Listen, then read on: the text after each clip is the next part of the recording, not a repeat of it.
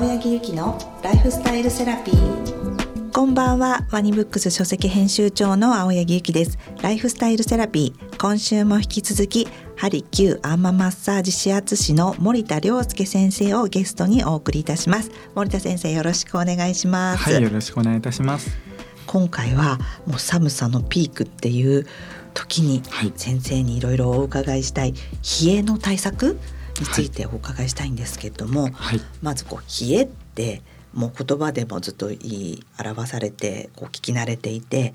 るんですけれどもとっても体にとっては良くないんですよね。そうですね冷えは本当に万病のもとです。はい、冷えるとですね血流が悪くなったり筋肉が硬くなったりまた内臓にですね栄養が行き渡らなくてホルモン分泌が乱れてしまうので、はい、冷えは本当に怖いものだと思って、えー、意識していただきたいと思いますね。もう寒いと思ったらもうそれは冷えてるっていうサインですか？すね、はい。そっか。今スタジオちょっと寒いですもんね。冷えてるんですね、これは。そうですね。そういう時に、あの、体温めようとあいろんなアイテムとかがあるのでそれをまあご自身のですねお部屋の中でもあのそういうことを感じると思いますので、はい、えー、そんなような話ができたらなと思っております。そうですよね。それも今すぐ実践したいぐらいなんですけども、はい、じゃあこのとにかく体が温かいっていうことは本当にこう、はい。いいっていうことです？だから逆に言うと温めてたりとか、ね、血流が巡ってる気血が巡ってるサインですね、はいはいじゃあこの温める意識を忘れないようにその先生から教えていただきたい、まあ、温活ですね。よくある、はい、体を温める活動。どんなものがおすすめでありますか？はい。まずですね私は鍼灸師なので、呼吸をおすすめしたいですね。呼吸っていうのもですね最近はあのネットとかドラッグストアで気軽に買えるものになりましたのではい、でそこまでやけどにもですね心配しないようなアイテムになっておりますのでぜひ実践していただきたいなと思っております。そうですよね。あのプロの鍼灸師の方にやってもらうことが一番ですけれども、はい、まあ自分でセルフケアでっていう場合はその市販のお灸だけでも全然やっぱり違う、はい、そうですね。千年灸が結構あの浸透されてると思いますけどもぜひですねやっていただきたいなと思っております。実は私もあのシールタイプで剥がして貼るものとかもあって、えー、本当に楽ですよね。大量というあそうです、ね、あ素晴らしい本当に使っております、はい、はい、あれは本当に火が怖いよという人には便利ですよね。でそのまま外出できるるっていうところが。持ち歩いてもできるのですぐパッと腫れたり肩とかに腫れたりするので本当楽ですよね。そうですねで同じくドラッグストアで売ってるカイロとかあと本当にポカポカアイテムっていうのは最近増えてきたので、はい、はい、小豆を使ったですね小豆の入っているそのポカポカアイテムを首に巻いたりとかお腹に乗せたりっていうアイテムがですね非常に今ドラッグストアとかでですね、えー、手に取りやすいようになってきたのでそういうのもですねぜひ使っていただきたいなと思います。小豆ってやっぱりいいんですね。そうですね。体を温める効果が非常に高いです。高いんですね、はい、でもあの市販の回路も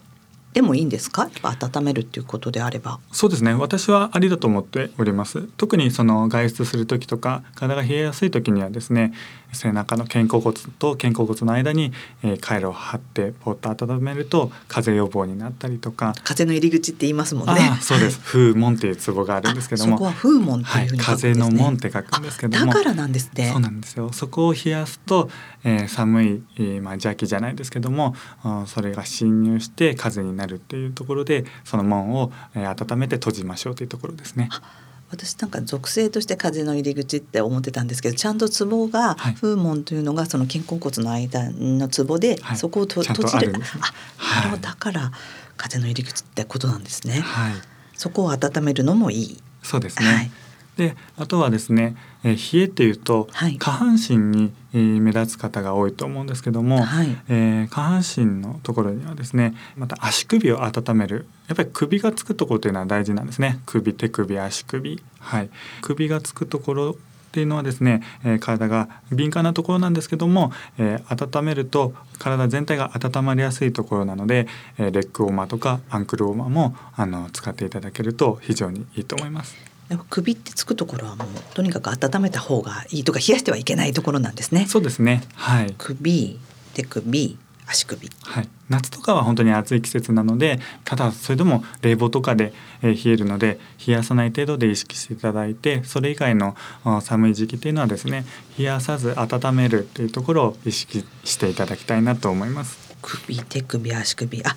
あと先生書籍にはくびれのお腹も入って4つなんですね。そうですね。はい。本当にお腹周りも本当に自律神経のですね神経というのはたくさんあるところなので下腹部、まあ、お腹周りだったりとかその腰周りですね仙骨っていう骨があるんですけども、はい、腰の下のこの周りを温めていただくのも体に非常にいいこと仙骨、はい、仙骨を温めるのもやっぱり一番いい。そうですね。生理痛とかには特にいいと思いますね。下腹部とあの仙骨ってちょうどお尻の上あたり。そうですね、うん、えー、お尻両方のお尻の間で腰の下になりますね。腰の下を温めるところはもう生理痛とかにも効く、はい、自宅にいる時とかもやっぱり足首を冷やさないようなアイテムっていうのはやっぱり使うといいってことですよね。そうですね。使っていただきたいですね。特に冷える人は、えー、靴下を履きながらその上にもアンクルウォーマーとかレッグウォーマーあまあ、アンクルウォーマーのが使いやすいですかね、はい、えー、していただいたりしてですね。足が冷えると空気の性質と一緒で、えー、熱がどんどん上に上がってしまうんですね。頭部とか上半身、はい、そうするとですね、のぼせとか頭痛とか、はい、更年期障害の方も足が冷えたりもするので、はい、はい、そういう時にはですね率先的に足首の特に内側。はい、足首の内側、えー、はい足首の内側にですね、えー、内くるぶしとアキレス腱の間にまた体形というツボがこの書籍にも、はい、書いてあるんですけども、はい、ツボがあるので、はい、そこを覆って温めてあげると、えー、体が非常に温まりやすくバランスが良くなります。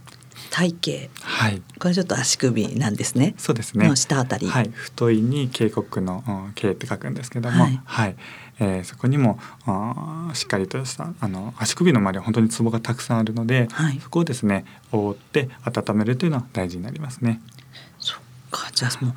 ツボをまあここでいろいろ先生にもお聞きしましたけれども、はい温めるっていう感覚も大事なんですね。そうですね。基本的には本当に冷えてしまって冷えの万病のもとですね。そこが冷えてしまって内臓に不調が出ている人が非常に多いので、そこを温めていただくということはあの基本になりますね。あとあれですかね。やっぱりあのお風呂で全身やっぱり温めて、はいうん、そのツボのところ第1回目にもお聞きしたツボとかをしてっていうともう本当にあいいと思います。パーフェクトですね、はい、リラックスした状態でそういうふうに刺激するとか、うん、本当に入浴もあの水圧を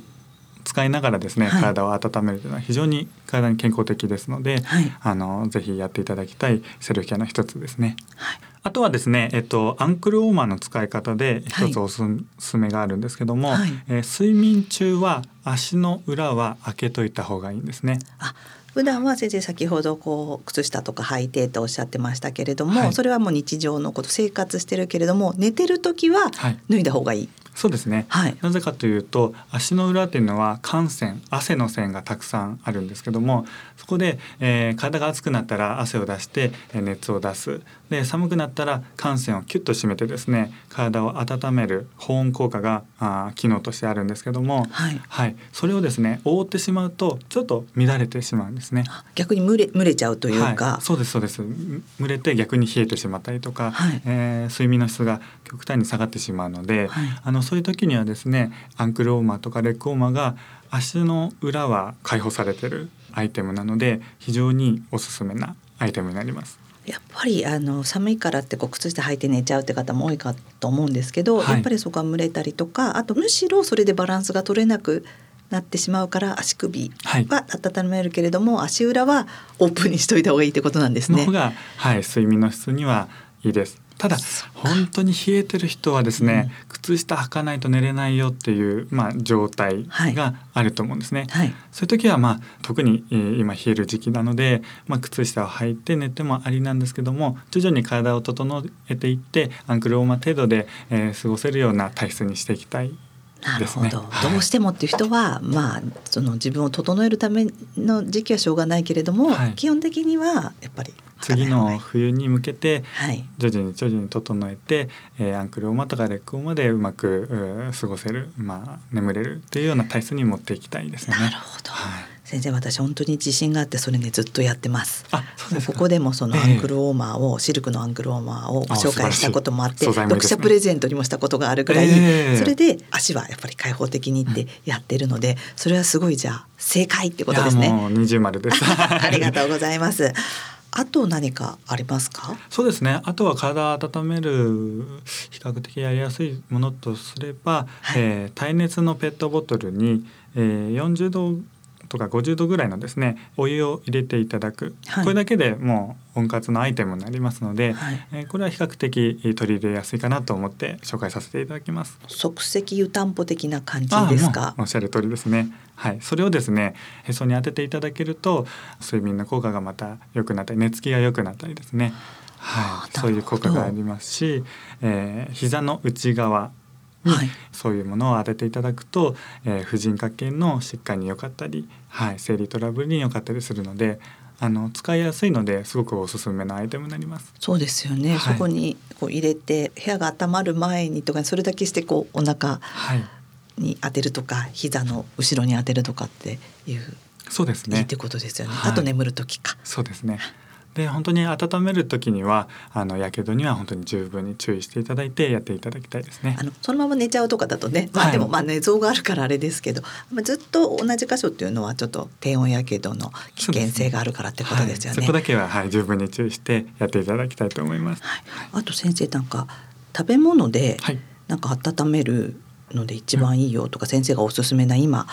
あの2月ですけれども。はいこれを食べたらおすすめだよみたいなものってありますか？そうですね。基本的にはその時の旬のもの。これがあのその季節にあったりとか気候にあったりしたものなので、はい、体を温めてい、えー、くにはですねちょうどいいものにはなりますね。えー、食材も体を温める陽性食材と体を冷やす陰性食材また陰陽が入ってきましたけども、はい、はい、その2つに分けられるんですけども、はい、体調に合わせてなんですけども、まあ、比較的皆様に合った食材というのはその旬の食材になります、ね、今2月の旬の食材や野菜を食べることがやっぱり一番体にいいってことですね。そうですね。で特にその土の中で育ったものっていうのは体を温めますのであの人参とかあそういう土の中で、えー、実ったものを